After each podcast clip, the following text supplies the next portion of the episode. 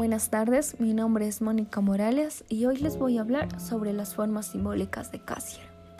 En el planeta humano pudimos encontrar una característica nueva que parece constituir la marca distintiva de la vida de las personas. El ser humano, como si dijéramos. Esta nueva compra transforma la integridad de la vida humana.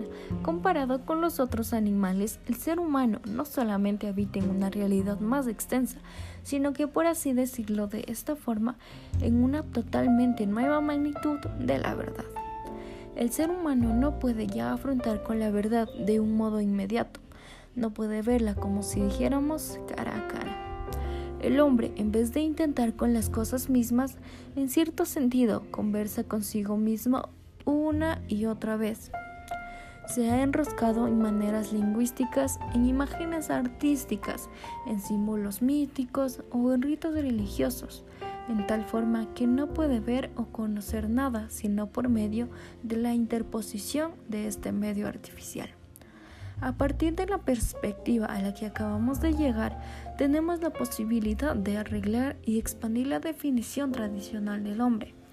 Pese a todos los esfuerzos de irracionalismo nuevo, la definición de las personas como animal racional no ha perdido su fuerza, pero un motivo es un término realmente inadecuado para comprender las maneras de la vida cultural humana en toda su riqueza y pluralidad.